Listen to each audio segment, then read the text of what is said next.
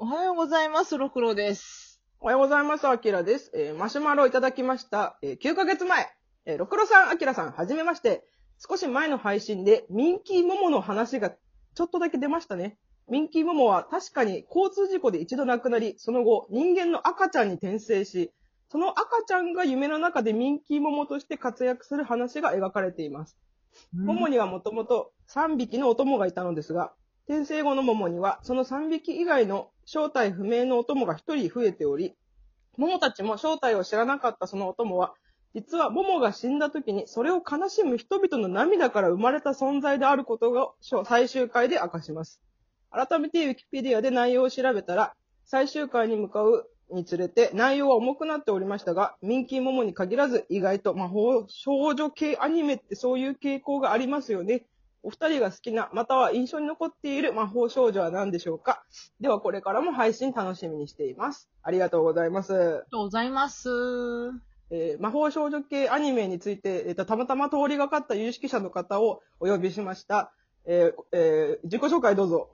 はい、えー、たまたま通りかかった有識者ではなく、ただの魔法少女アニメが好きな、えー、ただのオタクです。えー、はじめまして、惰性クロニクルという番組からやってきました。えー、滝口香織と申します。えー、よろしくお願いいたします。いらっしゃい。よろしくお願いします。ねいらっしゃいましです。まあ、ちょっと、いきなりちょっとね、通りかかってやってるっていうことで、お邪魔させていただきました。あの、か、軽い6分の打ち合わせでスタートしてるっていうね。打ち合わせしてなくないですか？まあ、打ち合わせも何もない。うん。あの、私たち一回す、一回三人で魔法少女ものを、酒でベロベロになりながら喋ってる。あ喋ってる時があって、それを配信する予定やったんだけども、ちょっとやばすぎるなっていうことで、現没になったっていうやつが。いや、私はあれ流したかったんだけどな。めっちゃ面白かったからな。ひひどいもん、あ、ひどいものすぎて面白かったよ。うん。あれはすごく面白かった。このお蔵入りでいいと思います。私たち心の中で生きていこう、あれは。そうですね。永遠に生きていきます。で今回はリリカ SOS でございます。イェーイイエーイ。まさかのあずきちゃんに続く、秋元康原作だ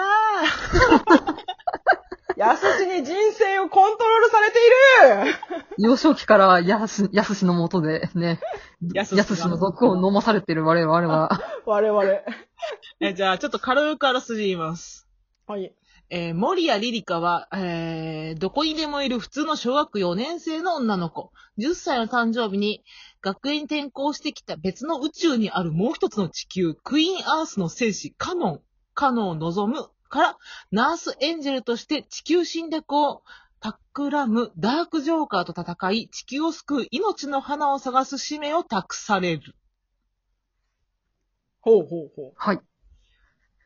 これはね、あの、絵は、ときめきトゥナイトの池野恋先生です。う。うん、うんうんうん。う読んでましたね。読んでた読んでん。た。そうですね。アニメも見てたはずなのに、最終回を全く覚えてなくて、で、うんそのベロベロになった酒の回で、かおりさんから、その、リリカ SOS の最終回が、窓マギよりも先にやってるっていうことを、概念、概念の話？概女、魔法少女が概念になる話は窓マギが先じゃないっていう話を、うろぶち、うろぶちよりもやすしが先ってことね。やすしが先なんだよって言って。もう96年にやってたっていう。漫画はちゃうよ。漫画とアニメの終わり方違うのよ。うんうん。うんうんうん。アニメの方が、あの、概念として終わったっていう。おー、新しいね。ですよ。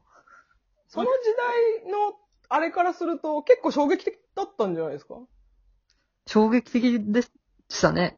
中学生ぐらいですけど、私。う。うんん。当時ネットなかったんで、うん。なんかこれ、ちょっと調べたら、うん、これネタバレ全開でいいくんでいいんですよね？もちろんもちろんもちろん。あはいはいはい。あの、まあ、最後この命、リリカと命と引き換えに、まあ、地球が救われるって話なんですけど、うん最後こう、花畑でこう目が覚めるんですよ、リリカが。そうそうそう。で、うん。で、生きてるって言ってつぶやいて終わるっていう。うん。おー、かっこいい。だけどそこで、なんかこの監督は、あの、リリカ生きてますよっていう雑誌だかなんだかで言ってるっていう話が、なんかインターネット上にあったんですけど、うん当時は、なんかもう死んだ、みんな死ん、あ、リリカ死んだっつって、なんかまあ祭りじゃないですけど、まあネットないんで、なんかアニメージュとかでショッキングな、あの、最終回でしたけど、感動しましたみたいなのですごい、なんかリリカ死亡で確定してた覚えがあるんですよね。うーん。うん。なんか確か、いじめで死亡する人たちを止めるために監督が生きてるって言ったみたいな感じなニュアンスだった気がするんですけど。でもそんな中学生の時、うん、知らなかったですよ。見てた当時。そうネットがなかった時代だから、え、なんでだうんからそのさっきあらすじで言ったように、命の花を探してるんですよね。その命の花がどこにあるかって言ったら、実はリリカの中にあったっていう。ほう。で、それを放出するにはリリカが知らなきゃいけないのよ。ほう。う んそれで、10歳だから11歳の誕生日になるときに、もうみんな知ってんの、そのカノンとか、えっと、リリカの幼馴染とか、あの、敵だったけど味方になったやつとかがいて、で、リリカはもう自分が犠牲になって、あの、この地球を守るって決めてるんやけど、最終回、かおりさん見ましたよね、あれ。見ましたなん。か最終回も、あの、誕生日を、あまあ、自分だけはこの命を捨てるっていう覚悟を決めて、自分の誕生会をね、盛大に祝われるんですけど、生前葬でしたよ。そう生前おー生前葬やし、あの、その周りのカノンとか、その幼馴染とかがもう、泣き方が尋常じゃないんですよね。リリカ、リリカ、みたいな。みんなもう分かってるんだ、リリカがいなくなるって。うんなんであ、いや、誕生日の時は、誕生日会の時はうん知らないんですけど、誕生日会が終わった後、その、加納先輩が、うん実はリリカは死に向かうんだっていうのを、その幼馴染と、うんなんか仲間たちに言うっていう。あの、リリカ本人が言うわけじゃなくて、また聞きって感じですかね。そうですね。で、そのなんか命を捨てる場面に、その幼馴染たちも駆けつけるっていう。あー、なるほど。だからあれなんだっけ、うん漂流教室の最後みたいにさ、こう、あの、最後花、花で地球がこうバーってなって、終わるね。もう、お、生い茂るし芝生みたいな、バーンみたいな。みたいな。ドドラマバーってなんねんけど、うんうん。だから、ガイ、なんか、え、リリカ、だってラースエンジェルがリリカを抱きしめながら出てくるシーンがあるのよ。なんか。ううんうんうんうん。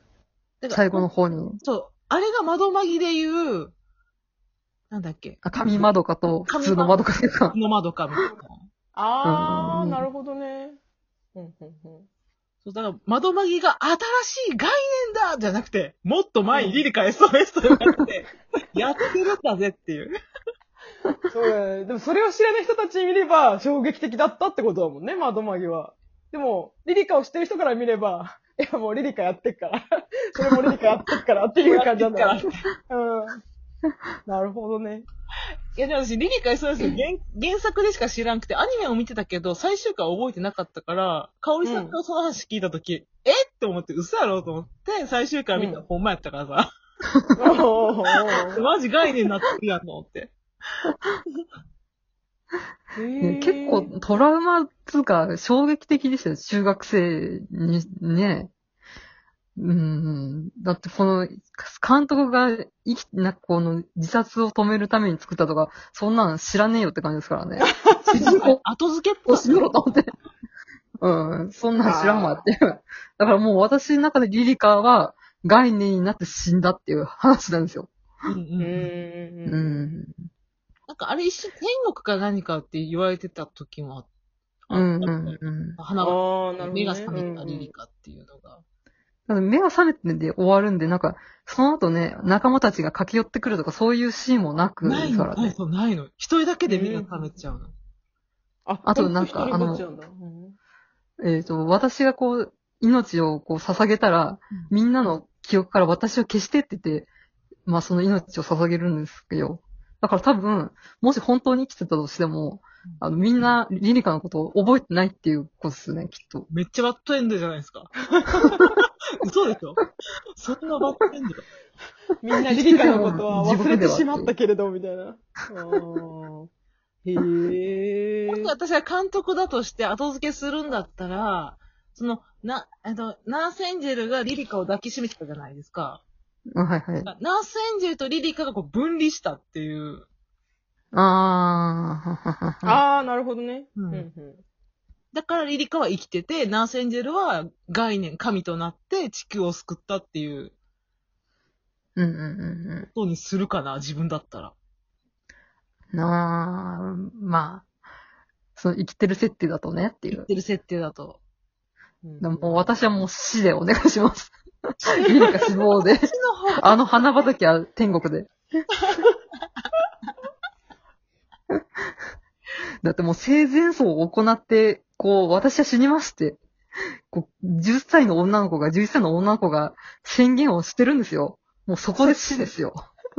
しかも世界のためにね。そう。うんでその後もひどいのよ。カノン先輩もさ、もうなんかもう、見たことない顔して悲しんでんのよ、もうん本当に、作画もめっちゃ神ですよね。。作がめっちゃ神なのよ、最終回。えみんなが悲しんでる姿が神すぎて。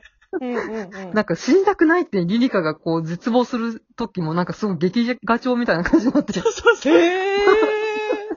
最終回だけ、あの、YouTube とかにあるから見てほしい。めっちゃ作画も綺麗ですしね。で石田明、あの、幼馴染が石田明なんですけど、え白そう紙のいいんですよ。気づかなかった。ああ、そうなんですよ。少年ボイスが、あの、な、人を裏切らない、ちゃんと普通の少年役をやってる。